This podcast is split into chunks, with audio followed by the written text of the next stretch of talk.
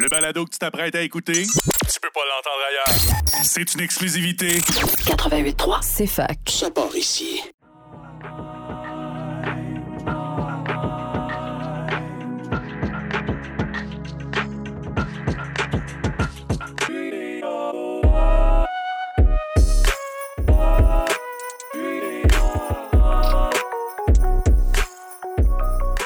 Guess who's back?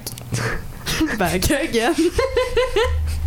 Hello! Salut Charlemille, comment ça va? Ça va très bien, très content d'être de retour. euh, Ok, oui. Pas parce qu'on voulait pas.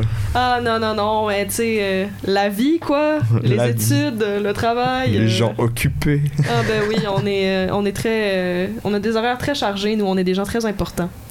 Mais là, on est de retour avec un, un épisode incroyable encore une fois. Hey, je suis euh, toute euh, inspirée et euh, je, je capote. Mon cerveau va dans tous les sens en ce moment. Je suis, euh, ma foi, toute énervée. Énervé. Énervée. Euh, L'épisode s'intitule Qu'est-ce que c'est ça, l'économie au municipal? Et on reçoit nul autre que la mairesse de Sherbrooke, Madame Evelyne Baudin. Wow. Wow. Point. Sans mots. Euh, on parle de tout plein d'affaires, d'affaires full pertinentes, de, de, de racheter son bloc pour faire une coop, de euh, changer le monde, de D'économie. d'économie. Ben oui, on est là pour ça. on est pour ça. Euh, on parle de son background. On parle de son expérience avec euh, le provincial, le fédéral. D'avoir une vision qui a de l'allure cohérente et euh, ambitieuse pour euh, nos municipalités, pour le Québec, pour... euh, en tout cas, on répond à plein de questions, puis c'est vraiment malade. Puis bonne écoute, wouhou!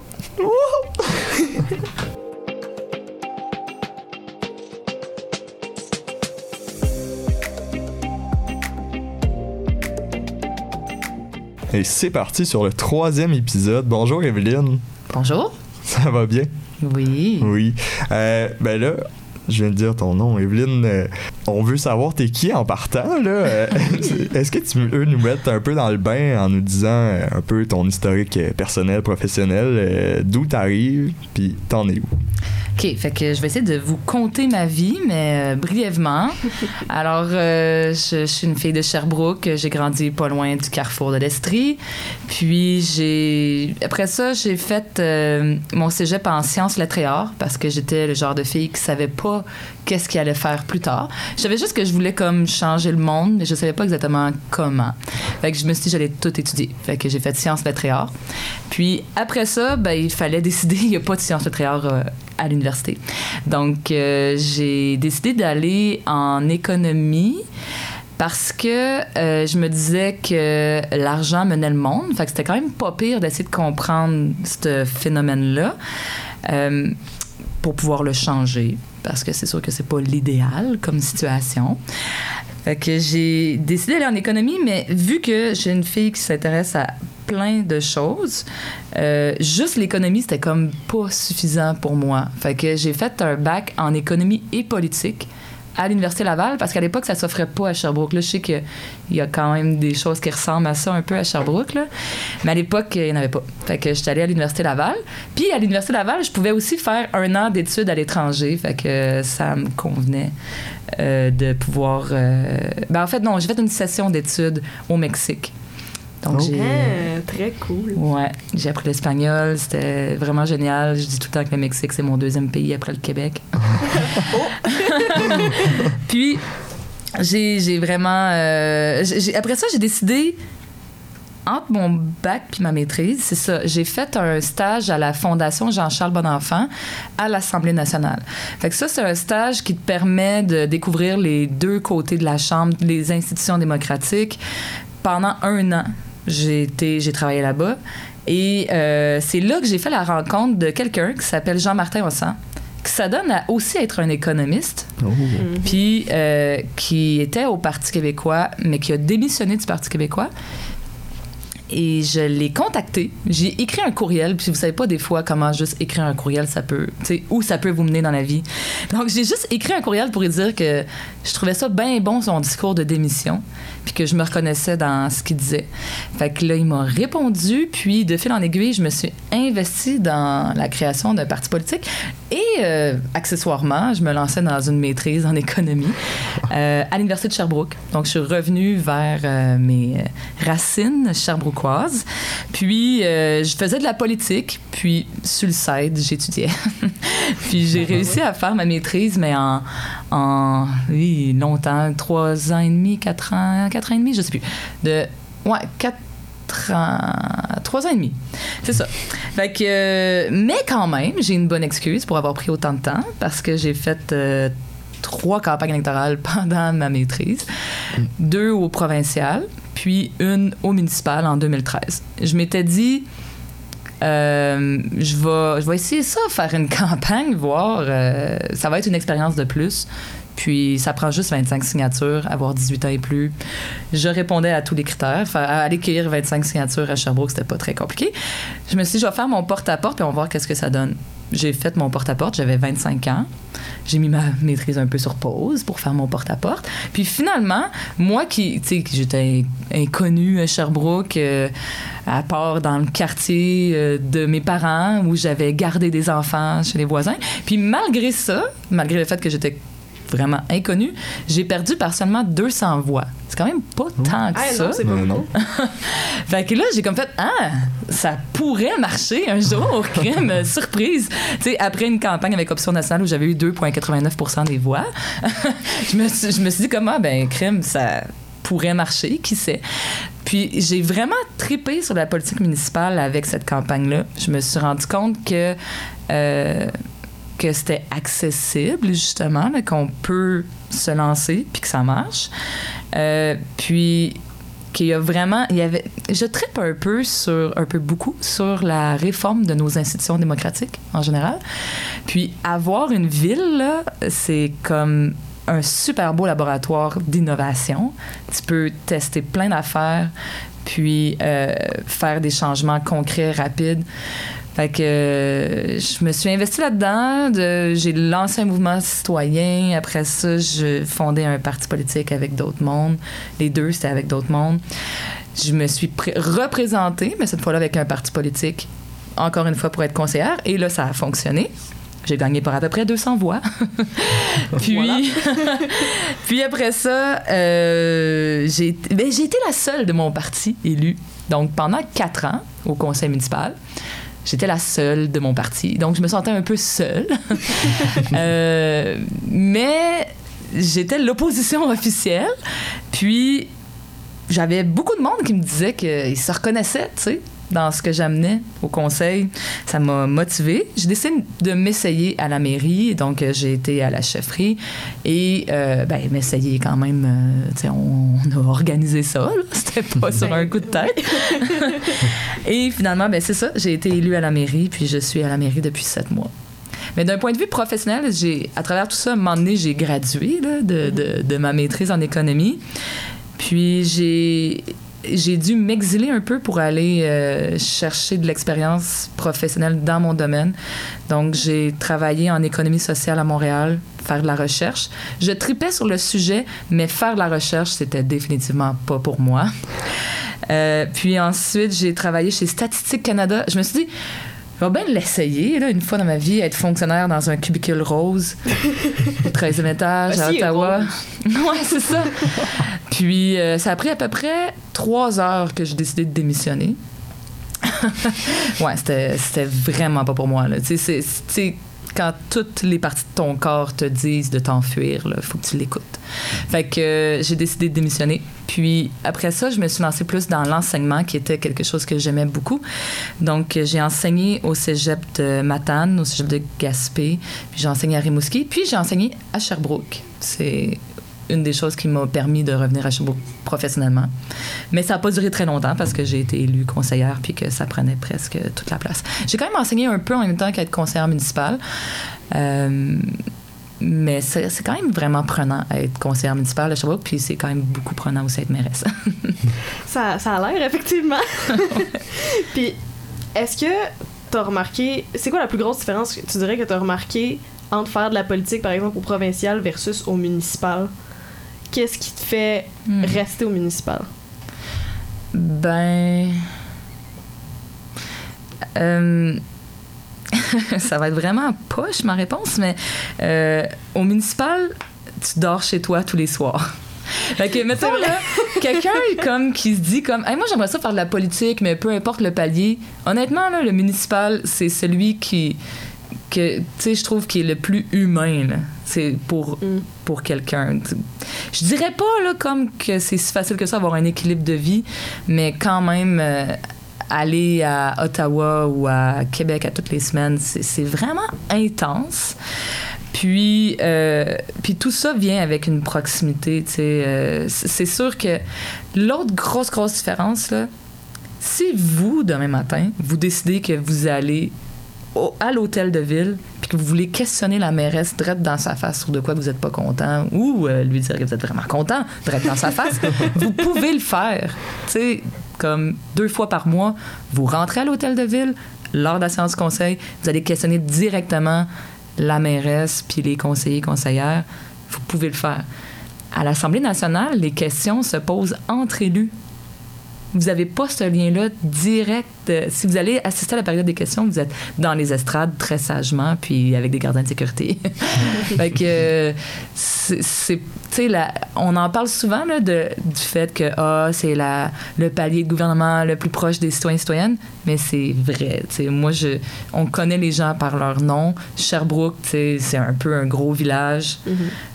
Fait que moi, c'est- j'aime cette proximité-là, puis ça me permet de aussi d'avoir des euh, l'impact des décisions qu'on prend, puis l'influence que j'ai. Tu sais, je suis une sur 15 comme conseillère, là, j'étais une sur 15, puis euh, ou, ou comme mairesse, euh, j'ai accès à une machine, de 2000 employés, 350 millions de dollars.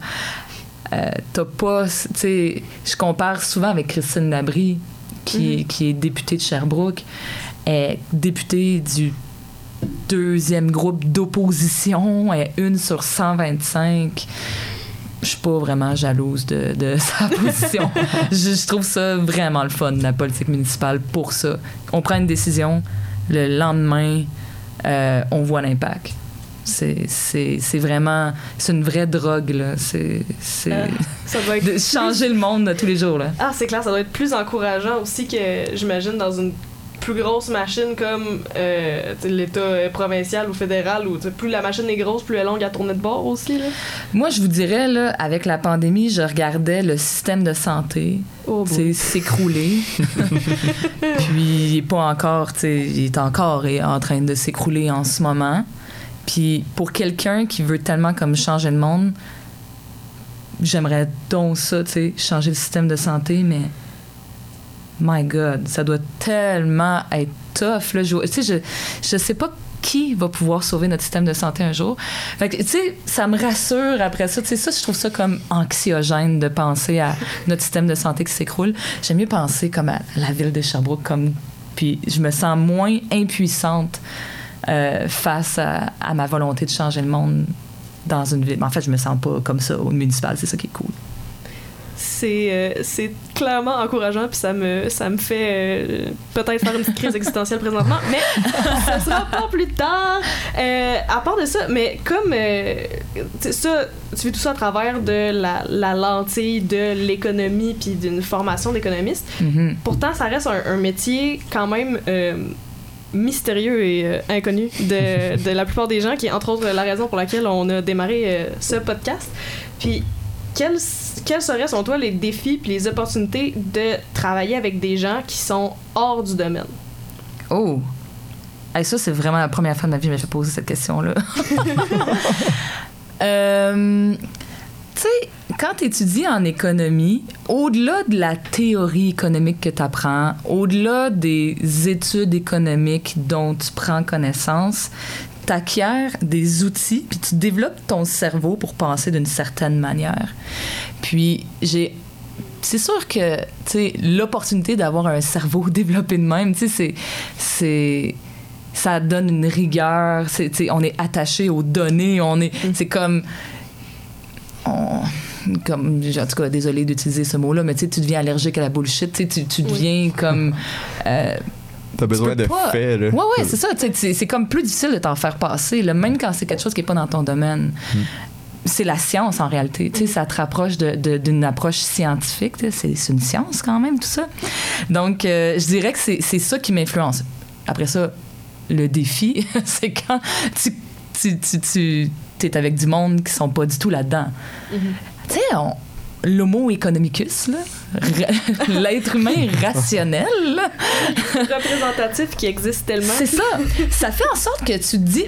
En politique, il faut souvent que tu convainques du monde, OK? J'imagine que ça vous surprend pas que je vous dise ça. Fait que là, tu te dis, je vais essayer de le convaincre avec des arguments rationnels. Je vais y prouver, tu sais, que la solution, c'est ça. Mais il y a plein de monde irrationnel dans la vie que, euh, que les, la- les arguments rationnels ont aucune influence sur eux. Ça, c'est un défi. là. Là, pour quelqu'un qui est tellement attaché à la science, de, de- d'avoir à naviguer dans un monde où euh, où il y a certaines personnes qui sont vraiment pas là, c'est un méchant défi. Ah, je le crois. je le crois. C'est confrontant, je dirais même. Ouais, ben, juste euh, écouter les nouvelles américaines ces temps-ci, entre autres, là. C'est comme. Mhm. On, on est très bien ici, on est très très bien. C'est, le fun. Mais en même temps, on n'est pas à l'abri de ça non plus, puis c'est clair que c'est un. Mm. Ah mon dieu. Ben, c'est le plus grand fléau de, de, de, de l'ère moderne. Mhm. Pour moi, c'est, c'est la, la disparition de la vérité, en fait. C'est comme. C'est que. La, ou la multiplication des, des vérités, tu sais, c'est. le- non, tout ça, tu sais, de confondre les faits et les opinions, que, tout ça se mélange dans un gros melting pot, euh, c'est une atteinte pour moi à la science, puis euh, ça, c'est la, la société qui s'écroule quand la vérité n'existe plus. Ah, clairement. C'est pour ça que je trouve ça euh, pertinent puis important que la psychologie commence à se mêler de l'économie un peu puis qu'on on- y émerge des jeunes discipl- disciplines comme l'économie comportementale, par exemple. Je trouve que ça ajoute des, des cordes à notre track, mais aussi une espèce de dimension d'empathie dans l'économie. J'ai l'impression, ça, ça peut paraître froid puis quand t'es très très très dans euh, ta théorie puis dans euh, voici les données, nanana, on dirait que des fois on perd de vue que en bout de ligne ça impacte du, du monde qui, qui sont pas nécessairement là dans leur euh, état d'esprit forcément non plus. Ben, j'imagine que François Delorme, que Bien vous connaissez peut-être, vous a déjà dit qu'il faut jamais oublier qu'il faut que ce soit l'économie au service des gens et non les gens au service de l'économie. Puis ça, c'est quelque chose qu'on dirait qu'on oublie.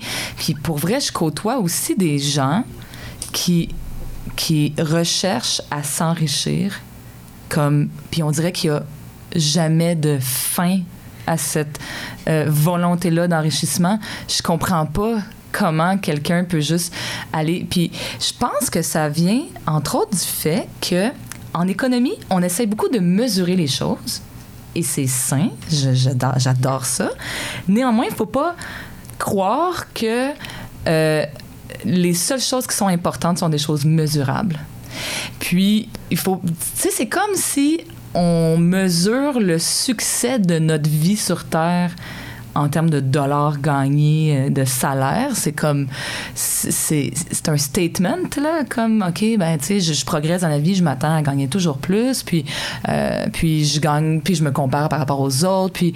euh, donc, pour vrai, c'est comme si c'est ça, on, on mesure le. C'est rendu que le salaire est devenu non seulement une mesure du travail, mais une mesure de la valeur de l'être humain aussi. Puis moi, je, me battais un peu contre les indicateurs économiques qui prennent toute la place, là, comme notamment le PIB, pour pas le nommer. Puis c'est pour ça que, que ma maîtrise portait sur euh, le bonheur, mesurer le bonheur, puis euh, comment est-ce que les gouvernements peuvent améliorer le bonheur des gens. C'était euh, grosso modo le thème de ma maîtrise. Puis ça, c'est quelque chose qui me guide euh, encore une fois aujourd'hui. Puis non, je trouve que c'est un, un bon point que tu apportes. on, on- on le ressent beaucoup, là. T'es une personne qui aime les gens, qui veut aider les gens. Puis là, tu l'as mentionné, tu sais, la science économique, c'est très théorique. On se réfère aux chiffres. Puis, tu sais, c'est- un peu geek, euh, entre Ouais. parenthèses. Mais comment, comment tu fais pour mettre ça de l'avant concrètement dans la vie de tous les jours? Au service des gens, comme on dit. Est-ce que, est-ce que tu l'utilises vraiment? Ben, je pense que oui, c'est sûr que ça, ça, ça, me guide. Je pense que j'aurais pu étudier dans un autre domaine aussi que ça m'aurait sans doute été utile, là, parce qu'en politique, euh, tu développes des, des, compétences dans toutes sortes de domaines. Je dirais que la, pédagogie aussi, tu sais, j'avais fait un certificat en pédagogie. Euh, euh, ça m'a aidé après ça pour, oui, pour l'enseignement, évidemment, mais aussi en politique, j'essaie d'être pédagogue par rapport à, aux différents concepts, parce qu'il y a des affaires bien complexes, là, quand même, dans tout ça. mais la théorie économique, ou en général, comme je dis, les outils économiques, je peux revenir encore une fois à la science, mais tu sais, il y a une chose un peu, là, qu'on. Qu'on, en tout cas, je sais pas si, si, si, vous avez si vous êtes rendu là dans votre cerveau en tant que, futur économiste, mais euh, vient un moment où est-ce que tu, tu, te dis ben tout le monde est égoïste puis c'est pas grave, tu sais, tout le monde travaille pour son propre bien puis quand tu te mets à réfléchir de même, tu comprends mieux le comportement des gens puis t'es es, moins dans l'émotion tu es, vraiment plus dans l'analyse de, des comportements, puis ça te permet de les comprendre puis de les expliquer. Euh, ça, c'est une des choses quand même. sais moi, je. Je, c'est ça. Je, je, je, fais le postulat que tout le monde travaille pour, pour son bien personnel. Puis je pense que c'est pas grave. c'est, c'est, même l'altruisme pour moi, tu sais, les gens le font pour se sentir bien, là, généralement. Donc, euh, je, je, c'est ça. Je me base là-dessus pour comprendre les comportements des gens autour de moi, puis ça m'aide. C'est vrai, ça me fait penser. la seule affaire à laquelle j'ai pensé, c'est. En tout cas, je suis une bonne, bonne fan de la série Friends, puis à un moment donné, il y a un, un épisode complet où il y a deux personnages qui s'obstinent pour essayer de faire une bonne action qui est pas euh, égoïste dans le sens Hmm. que, que tu fais pas pour euh, pas te sentir bien plein d'une que parce qu'elle dit ah je me suis fait piquer par une abeille aujourd'hui je l'ai laissé me piquer puis ça me fait mal puis c'est du rendu service puis après ça elle apprend que les abeilles meurent quand tu piques quelqu'un Ah oui, c'est ça. ouais, c'est ça. en ce qui concerne l'économie au municipal plus particulièrement c'est quoi les objectifs économiques d'une ville? Parce que là, on a parlé du PIB tantôt, par exemple. Puis là, bon, il n'y a pas juste ça dans la vie, mais quand même, on a, par exemple, est-ce qu'on a les mêmes outils que, par exemple, une province ou un pays pour, par exemple, stimuler la croissance ou pour. C'est quoi le rapport à tous Hmm. ces, ces indicateurs-là à l'échelle d'une ville? Ben, on a définitivement pas les mêmes outils, ça c'est sûr. On a, on a moins de, de moyens. Euh, mais moi, j'aurais envie de vous demander de vous revirer la question. là. J'imagine que j'ai le droit de faire ça. mais parce que je me pose la question des fois, puis j'aime ça, discuter de ça avec des gens qui sont dans le domaine. C'est quoi du développement économique? Parce que, Oh. tu sais, une des choses qu'on fait comme ville, c'est du développement économique. Mhm. Mais si on demande ça à des gens qui connaissent pas trop ça ou qui réfléchissent pas trop à ça, ils vont généralement penser que tu es en train de dire que tu veux attirer plus d'entreprises dans ton parc industriel. Puis Mhm. pour eux, ça se résume à ça, le développement économique. Alors que, bien que ça en fasse partie, ça se résume pas à ça, le développement économique. Mais c'est quoi le développement économique? Je sais pas, dans ma tête, ça passe nécessairement par quelque chose qui a rapport aux inégalités, puis à faire en sorte que les gens qui ont le moins de moyens ou le moins d'opportunités pour X, Y, Z raison euh, puissent euh, acquérir euh, une plus grande mobilité sociale, puissent faire plus de choses, plus participer à l'économie de la ville, clairement. Mhm. Euh, peut-être même attirer plus de gens pour qu'ils viennent vivre dans la ville, euh, à condition que ça se fasse euh, de manière euh, écologique et durable. bien sûr. Puis, mon Dieu. Toi, Charles-Émile? Ouais. Ouais, c'est une grosse question. Je pense qu'on va changer le, le nom de l'épisode. C'est pour- ça. c'est quoi le développement Qu'est-ce économique? que le développement pourrait- économique? Mais pour vrai, là, Pour je- vrai, là, Ouais. c'est une vraie question. C'est quoi le développement économique? Parce que on pourrait se dire, OK, ben la croissance économique Oui. en économie, c'est la croissance du PIB. Fait qu'on pourrait se dire, ben, le but du développement économique, c'est d'augmenter les revenus à Sherbrooke, mais je pense que ça répondrait pas à ce que tu viens de dire, justement, par rapport aux inégalités. Tu sais, dans le développement économique, on, on veut laisser personne derrière. On veut que la situation générale des gens s'améliore, mais en laissant personne derrière. Puis, je trouve ça intéressant quand même ta réponse parce que ça se ramène aussi aux êtres humains. C'est pas juste de penser aux entreprises non plus, le développement économique.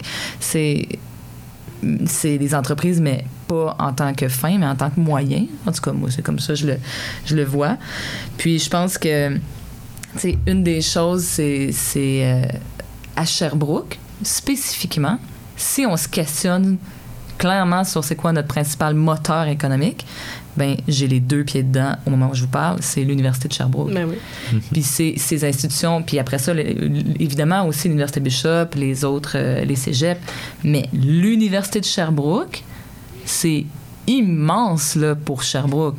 On est la ville, la seule ville au Québec à avoir une situation comme la nôtre, là. aussi universitaire que nous. Il n'y en a aucune autre. Montréal n'est pas une ville aussi universitaire que Sherbrooke, ni Québec, ni Trois-Rivières, ni aucune autre ville que Sherbrooke. Donc, euh, ça nous repositionne par rapport à notre vision du développement économique parce que là, ça, ça nous dit, OK, donc dans le fond, c'est le savoir. On est un pôle du savoir à Sherbrooke et quel hasard, ça donne qu'on est dans un contexte de pénurie de main-d'œuvre. La main-d'œuvre, c'est clairement le défi actuel en économie.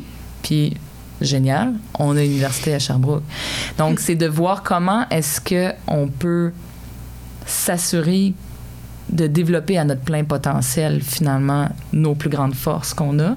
Parce que ça donne que nos plus grandes forces, c'est pas comme si on était une ville minière de de- d'une ressource qui, qui est sur le bord de se terminer. Tu sais, moi, j'ai, quand je, quand je, je- je- j'enseignais à Matane puis à Gaspé, parce que je faisais les deux en même temps, là, ça, faites, faites pas ça. C'est beaucoup.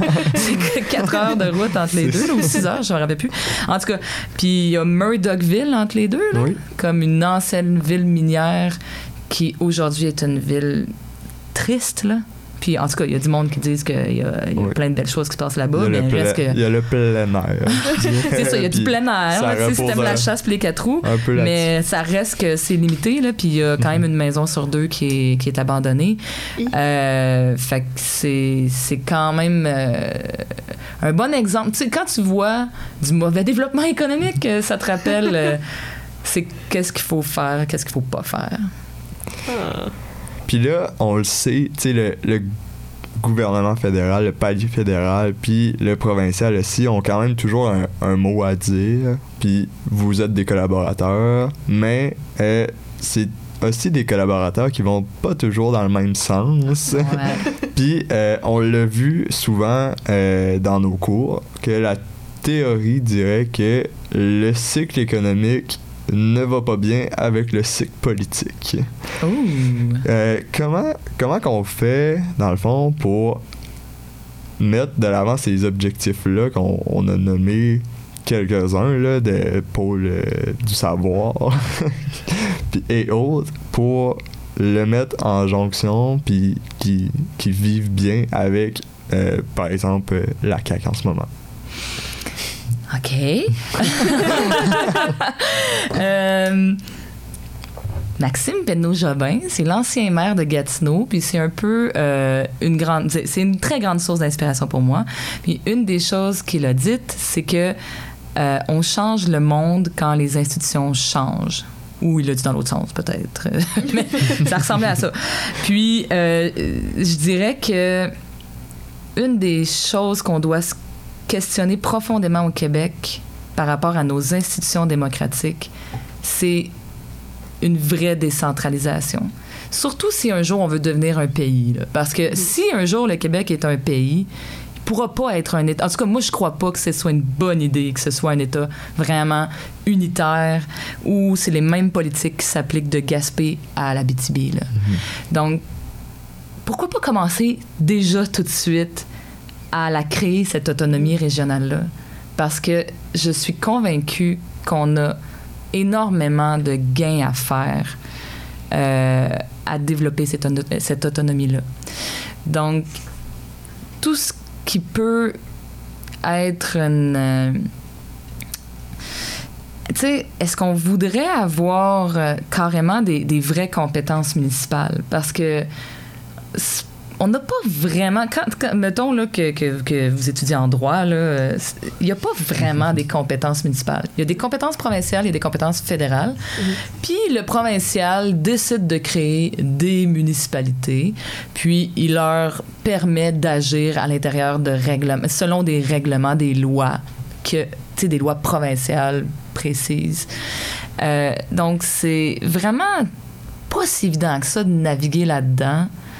Euh, puis on manque d'argent, vraiment. Tu sais, l'argent qu'on a dans les villes, c'est les taxes foncières. Euh, puis c'est super les taxes foncières. hein. Surtout, il faudrait surtout pas que quelqu'un qui m'écoute se dise qu'il faut enlever les taxes foncières. Genre, je- il faut garder ça. Mais c'est pas suffisant pour qu'une communauté puisse se déployer à son plein potentiel. Parce que quand il y a plus d'activités économiques, on a plus de transactions, par exemple, et euh, les revenus augmentent et l'impôt sur le revenu euh, augmente, puis les la TPS, la TVQ augmente. Puis pendant ce temps-là, les villes, ben, on est avec la taxe foncière, puis on n'a pas notre part du gâteau. Il n'y a pas de ruissellement là, vers les villes quand il y a quand il y a cette activité économique-là. Ce qui fait en sorte qu'on on contribue pas, tu sais, on n'a pas d'incitatif à contribuer à ça. On veut y contribuer, les communautés veulent contribuer à ça, mais l'incitatif est pas là. L'incitatif, c'est la taxe foncière, c'est l'étalement urbain.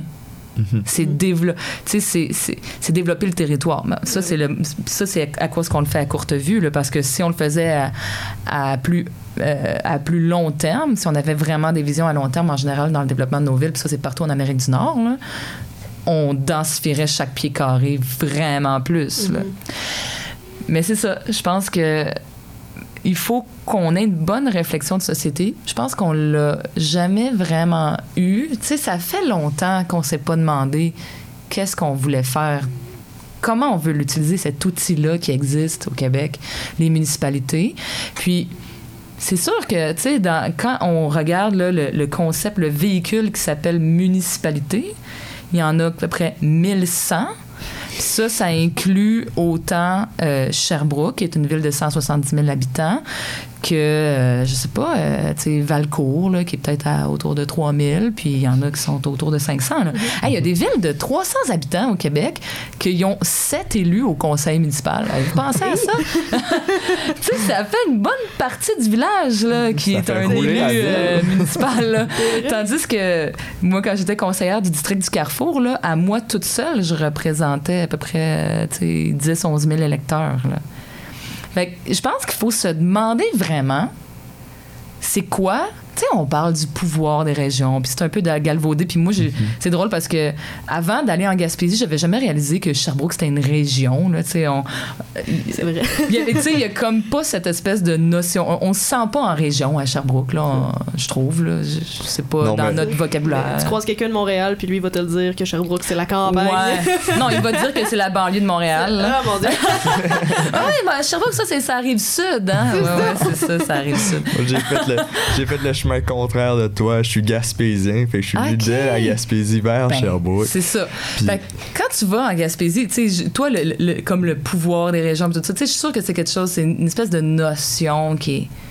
En tout cas, je, je te mets des mots dans la bouche. mais- non, non, mais c'est, vrai, là, le, le pouvoir des régions. On s'entend que en ce moment, on a un bon nombre de régions qui sont dans des directions très opposées. Là. On parle de la Gaspésie qui qui repose sur le tourisme, euh, puis Mm. beaucoup de, de chômage saisonnier, puis euh, tu sais, j'en, j'en passe vite, là.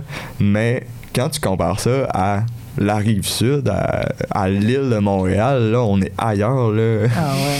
Il y a tellement des décisions, on dirait, au provincial, entre autres, que tu sais, tu, tu le sais dans ta tête que ça a été pris en fonction de Montréal, puis ça doit pas s'appliquer aux régions, en tout cas, me semble, il a Ah ouais, affaires, là. c'est clair. Ou, ou- ou- ou justement, en, en matière de développement économique, qui de mieux pour savoir comme c'est quoi Pour moi, le développement économique, c'est de miser sur nos forces, là, puis d'essayer d'atténuer nos faiblesses.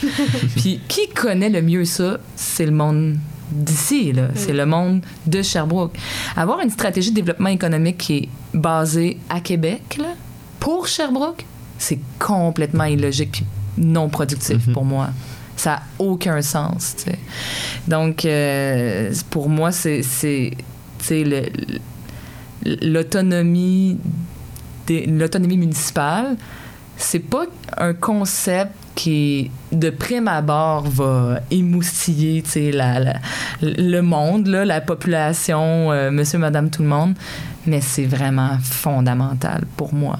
Puis, je pense que c'est ça. Pour euh, une bonne relation, si je reviens à ta question, c'est municipal, provincial, fédéral, ça, ça doit reposer sur des bases solides, des institutions solides, pérennes.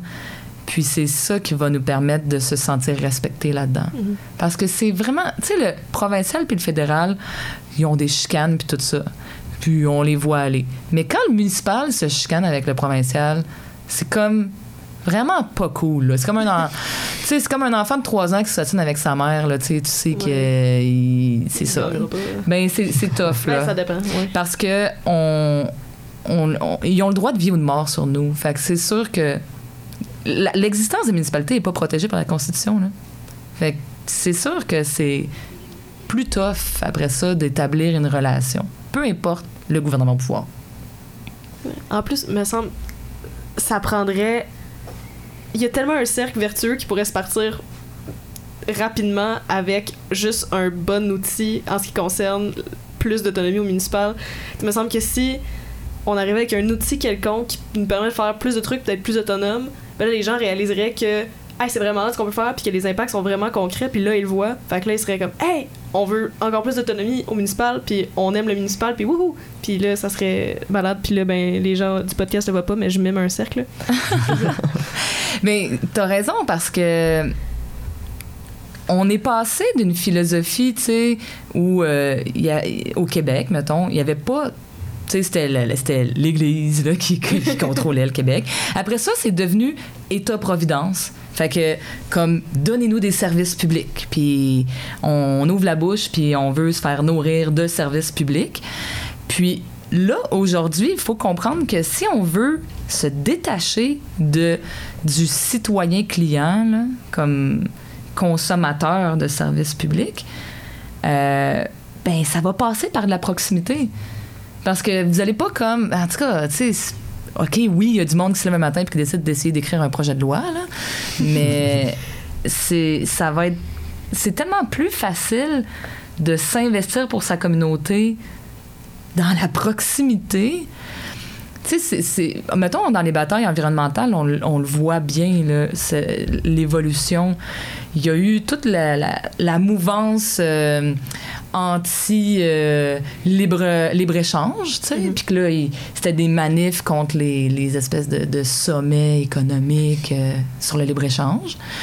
Après ça, c'est devenu euh, les. euh, contre les, euh, les pipelines de, de gaz puis de, de pétrole. Puis aujourd'hui, là, les, pour moi, là, évidemment, ça va être mon opinion, mais les, les- les environnementalistes les plus euh, dynamiques, euh, ils ont investi le milieu municipal. là. Ils ont compris que c'est dans qu'il faut changer nos modes de vie. Il faut pas juste dire je suis pas contente qu'il y ait un pipeline qui passe là. C'est comme comment qu'on fait pour réduire notre dépendance au pétrole? Puis là, on se questionne sur nos modes de vie. Puis là, on se rend compte que la manière dont nos villes sont construites incite à aller vers un mode de vie. Je veux dire, euh, comme je dis, moi, j'ai- grandi dans le quartier du Carrefour de l'Estrie. Aller à pied au centre-ville, c'est jamais quelque chose qui m'est passé par la tête. là. C'est- La ville est pas faite pour ça. Puis ça construit encore et encore là, dans, dans, dans ce coin-là. là. Donc, euh, si on veut un jour comme justement faire que le gouvernement soit un véritable partenaire de toute la force qu'il y a dans la population. Puis il faut dire aussi que l'expertise citoyenne a augmenté avec le temps. Nos, nos institutions tellement solides qu'on a développé les cégeps, les universités, le- même, euh, je veux dire, les écoles primaires, secondaires, Mhm. c'est pas la même affaire que c'était avant. Là. C'est, on, on forme des êtres humains, des citoyens qui sont vraiment sais, le niveau de littératie augmente, le niveau d'éducation, de, de scolarité augmente, les compétences de notre, de, de notre euh, capital humain sont plus grandes que jamais. Donc, pour moi, un gouvernement qui travaille sans sa population se prive d'une expertise. Puis la meilleure façon d'avoir un gouvernement qui travaille avec sa population, c'est de le faire pour des projets à, plus petite échelle, une multiplication de plein de projets à plus petite échelle. Wow! Mon Dieu, je suis toute énervée.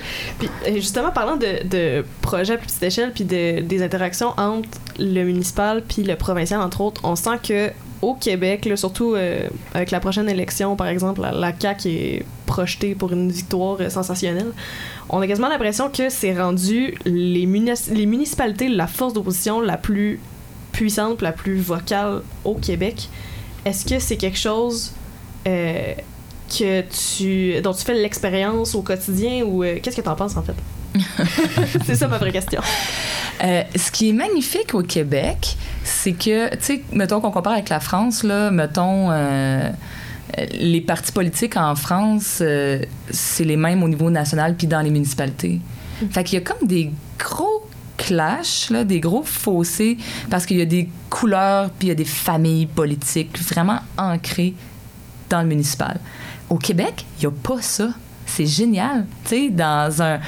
euh, mettons que je regarde, moi, les 10 grandes villes du Québec, c'est beaucoup les, les interlocuteurs, euh, mes interlocuteurs privilégiés. Interlocutrices, il y en a de plus en Mhm. plus. Euh, et on- moi, je suis pas en train de me demander comme, euh, ben, ok, oui, je suis tout le temps curieuse un peu là, de savoir c'est quoi la couleur politique de tel ou tel, là. mais ces gens-là sont pas élus pour le Parti libéral ou pour le Parti québécois ou pour la CAQ. Ils sont élus pour la ville. Tu sais, la ville de Laval, puis la ville de Longueuil, puis la ville de Québec, et etc. Donc, ça fait en sorte qu'il n'y a pas d'espèce de préjugés entre nous sur comme toi, je te parle parce que t'es, dans, t'es, t'es mon ami, puis toi, je te parle pas parce que t'es pas mon ami. On, on fait juste se concentrer sur les enjeux qui nous concernent toutes. Puis ça donne qu'on vit pas mal d'affaires qui se ressemblent. Fait que ça fait en sorte que ça fait... C'est vrai que ça fait une force politique qui est importante. En tout cas, moi, c'est mon constat dans les sept derniers mois. C'est pas une réflexion que j'ai eue nécessairement tant que ça quand j'étais conseillère parce que j'étais moins en contact avec euh, les maires, avec les autres villes en général.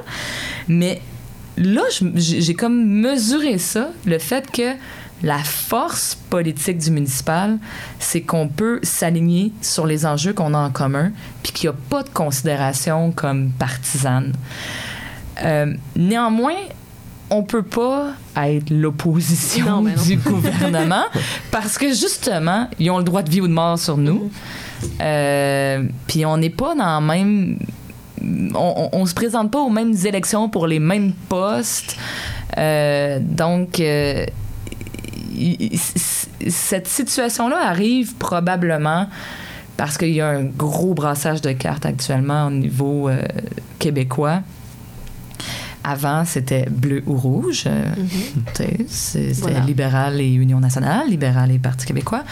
Et là, on est vraiment dans du nouveau. là. C'est c'est bizarre. On est comme tout un peu perdu euh, de savoir. Ça, puis ça peut pas durer comme ça super longtemps. En tout cas, je- euh, la manière que notre constitution justement est écrite, puis que les choses sont faites, ça peut pas durer comme ça très longtemps. Donc, euh, on va voir comment ça va se replacer. Puis, je pense, je pense que c'est encore possible une, une opposition forte euh, à Québec. Puis, honnêtement, puis je dis pas ça euh, par rapport au gouvernement actuel, tout système démocratique va mieux quand il y a quand même une opposition qui peut faire son travail. Pour, puis je dis ça aussi parce que j'ai été l'opposition pendant quatre ans à Sherbrooke, puis que je pense que ça a été bon pour Sherbrooke. Puis ça nous prépare aussi quand on est dans l'opposition à être au, au gouvernement. C'est clair. Que, non, je pense que. Parlant de Sherbrooke, on, on a regardé vite les stats parce que nous, on Ah. étudie en économie. J'aime ça. les stats. Puis les projections pour les cinq prochaines années euh, nous disaient, mais là, dis-nous si on se trompe, mais euh, une augmentation de la démographie de 30% approximativement. Euh, comment qu'on fait pour gérer une augmentation de population assez je vais- utiliser le mot drastique. Euh, Comment qu'on fait ça pour gérer tout ce beau monde-là qui va venir dans cette belle ville-là? C'est vraiment tough.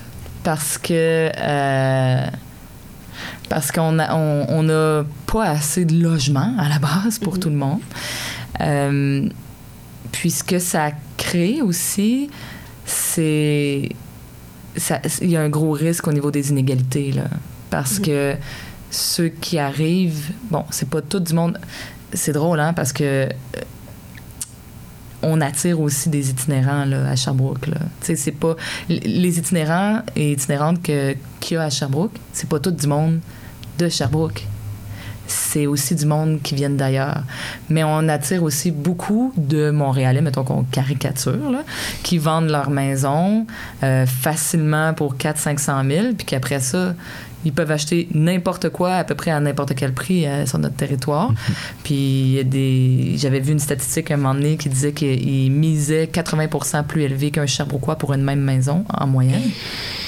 Donc, euh, C'est pas rien, c'est ça. Donc, on parle de problèmes au niveau du taux d'inoccupation dans le logement locatif, mais on parle aussi de problèmes au niveau de l'accès à la propriété. Euh, puis moi, je trouve qu'il y a carrément une injustice entre les, les, les gens de Sherbrooke versus le monde d'ailleurs. Ils n'ont pas le même euh, surplus du consommateur. Ben, puis même, euh, tu sais, vous connaissez peut-être du monde. Moi, j'ai une amie qui a, a fait du télétravail. Mhm. Sa job est à Montréal. Elle a un salaire de Montréal, mais un niveau de vie de Sherbrooke. Euh, donc, il y, a des, il y a des situations comme ça qui sont, euh, qui sont pas faciles à gérer. Je pense qu'un des gros défis, c'est, mettons qu'on le dit comme ça, c'est la gentrification. Comment est-ce qu'on arrive à à avoir une croissance, du développement économique qui laisse personne derrière? Puis moi, je crois énormément euh, au pouvoir de, du logement. Je pense que ça passe beaucoup, beaucoup par là. En fait, je, le pense, mais aussi des études qui indiquent que ça passe beaucoup par, par le logement, la lutte à la gentrification. Puis, on parle de différentes réflexions de société qu'on a à avoir. Euh, le fait que le logement, l'habitation est vraiment vu davantage comme un produit financier que comme un droit, c'est un gros problème. C'est un gros problème d'avoir des personnes aînées qui payent des 2, 3, 4 000 dollars par mois.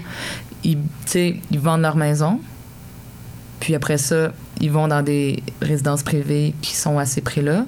Ils brûlent tout leur héritage, puis il n'y a plus rien à donner après ça à leurs enfants. Euh, puis euh, aussi, ben, on, on le voit des gens qui achètent euh, un bloc, qui font des flips ou qui font juste acheter puis revendre puis qui veulent rentrer dans leur argent. Puis c'est normal. La place des coopératives puis des OBNL dans le logement est vraiment pas assez grande. Je pense sincèrement que le marché conventionnel peut couvrir probablement comme, je sais pas, les trois quarts des besoins euh, du monde. Tu sais, en général, c'est ça en économie, euh, on le sait, le marché couvre une bonne partie des besoins, mais après ça, il y a une partie des besoins qui n'est pas couverte par le marché, puis on essaie de voir comment on fait ça. Les OBNL puis les coops, honnêtement, je suis à peu près convaincu que, tu sais, toutes vous qui écoutez, là, si vous êtes des étudiants et étudiantes, vous seriez très capable d'être dans une coop, de gérer, les besoins d'une coop, puis vous payeriez tous, euh, beaucoup moins d'argent que, que dans, vos logements euh, du marché conventionnel. Pourquoi c'est pas comme ça? Je pense qu'il faut avoir une certaine impulsion, il faut avoir une certaine vision. Puis, puis si vous écoutez puis que vous avez le goût de racheter votre bloc euh, à votre propriétaire pour le transformer en coop, ben c'est possible de le faire. Hein? tu sais, je veux dire, euh, il y a une coopérative à Sherbrooke qui, qui vient de célébrer, euh, tu sais, qui célèbre là, son 50e anniversaire. C'était des étudiants universitaires qui se sont dit comme, hey, euh, pourquoi on se mettrait pas à la gang puis qu'on rachèterait pas, tu sais? Puis il y a 50 ans, c'est pas mal plus tough à faire qu'aujourd'hui. Aujourd'hui, il y a des programmes de subvention, il y a, il y a- il y a de l'accompagnement, il y a un mode d'emploi qui n'existait pas avant là, pour pouvoir faire ce genre de choses-là. On dirait qu'on. C'est ça, tu sais, on. On, on, on le fait pas pour, euh, pour x, y raison. Euh, souvent, c'est, on est de passage, tu sais, quand on est étudiant aussi. Le- je, veux, je veux pas vous faire porter, tu sais, tout le fardeau de comme euh, euh, rendre le, le- le marché locatif plus social et communautaire. là. Mais je pense qu'on on a des grosses réflexions à avoir sur, sur le fait que c'est vraiment ça qu'on veut comme société, voir le logement purement comme une marchandise. C'est ça, je pense qu'on on est rendu ailleurs. Wow. Amen. C'est très vrai. Ben, on serait rendu, euh, Evelyne, à te poser la question qu'on pose à tous Oh nos God. invités. La question tant attendue. Euh, si tu. avais- Bon, là, je sais que t'en t'en es pas à ta première pancarte quand même, mais mettons qu'on te donne un panneau euh, géant, lumineux, fluo, tout sur le bord de la 20 euh, et que tu peux mettre une phrase dessus. Qu'est-ce que ce serait? Pour que tout le Ok. monde la voit. Ben, ben, mettons que je me laisse inspirer par notre conversation, je pense que ce serait ça comme racheter votre logement. Oh! comme euh, pour pour euh, tu sais pour racheter votre logement appelez à tel numéro puis ou bien ou bien quelque chose c'est bon ok pour être plus marketing plus accrocheur le genre euh, tu sais voudriez-vous euh, mettons que c'est à Sherbrooke là c'est à Sherbrooke le panneau lumineux Où tu veux. ok mettons que c'est à Sherbrooke ce serait genre voulez-vous payer 600 dollars par mois pour un 4,5 oui, c'est possible. Appelez tel numéro. Puis là, ça, comme, ça dit comment faire pour devenir une coop. Parce que Oh! moi, c'était ça, là, ma réalité. J'ai j'ai vécu en coop pendant une partie du temps où j'étais étudiante, puis une partie du temps où, euh, où je débutais ma carrière. Puis je payais, euh, je, je pense que je payais même pas, euh, je payais à peu près 500 par mois pour un super beau 4,5 bien situé, avec une épicerie de minutes à pied. Fait que pour vrai, euh, c'est c'est pas, tu sais, genre, là aujourd'hui, je dis ça, puis le monde, tu sais, ça a l'air complètement débile, là, ce que je suis en train de dire, mais ce l'est pas, là. C'est possible quand on, quand on exclut la notion de profit, là, de, de, de, de l'habitation. C'est fou, là, tu sais, ce qu'on arrive à réaliser, là. C'est tout à fait possible de faire ça. Fait que quelque chose du genre, là, parce que si j'étais pas mairesse, je serais probablement comme la promotrice immobilière la plus agressive, mais genre pour le logement social et communautaire. Fait que si c'est quelque chose qui vous intéresse, ben faites-le. Clairement. Ça pourrait juste être ça aussi, genre faites-le. Puis là, le monde peut... euh, ouais, non, ça peut Comme- donner... Comme ben, Nike, Nike l'a déjà pas mal pris, ça par exemple. Just do it, c'est. Ah, ouais. Il est déjà pris. mais c'est Ouais, correct. ok. Ben, ouais. Ben, en français, ça sonne bien aussi. Ouais, quelque chose du genre. Parfait. Ben, merci beaucoup pour ton temps, ta générosité et toutes tes connaissances.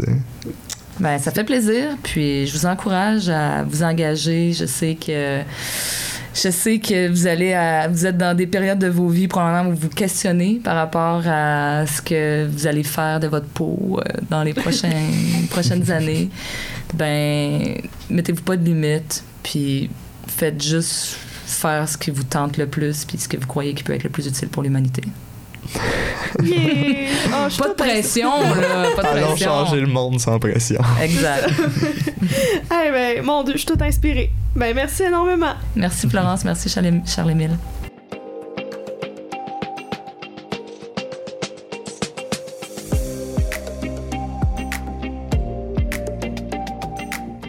And it's a wrap! Wouh! Euh, sensationnel. On espère que vous avez aimé la discussion autant que nous. Parce On que espère que ça va susciter euh, des discussions avec euh, vos parents, vos amis, vos colocs, euh, vos, votre chat, votre chien, si vous êtes ce genre de personne-là. si vous répondent, posez-vous des questions, par exemple, mais n'hésitez pas à le partager. surtout pas. Surtout pas. Puis euh, à nous suivre, pourquoi pas. Ben oui, euh, sur euh, le, le- suez réseau, euh, kce.pod, kce.pod. Vous pouvez aussi nous écrire à l'adresse courriel kce.pod, arrobas gmail.com On si jamais ça vous intéresse. Les commentaires, les opinions, les insultes, pourquoi pas. Ben, absolument. Euh, à part de ça, euh, merci euh, à la radio CEFAC de l'Université de Sherbrooke de nous prêter ses beaux studios et de nous supporter dans ce projet. Euh, merci aussi à euh, Tendresse pour la belle musique, euh, Oh, wow. comme toujours. Et puis, on vous dit à la prochaine. À la prochaine, comme dirait René, si je comprends bien, vous me dites. À, la prochaine, fois.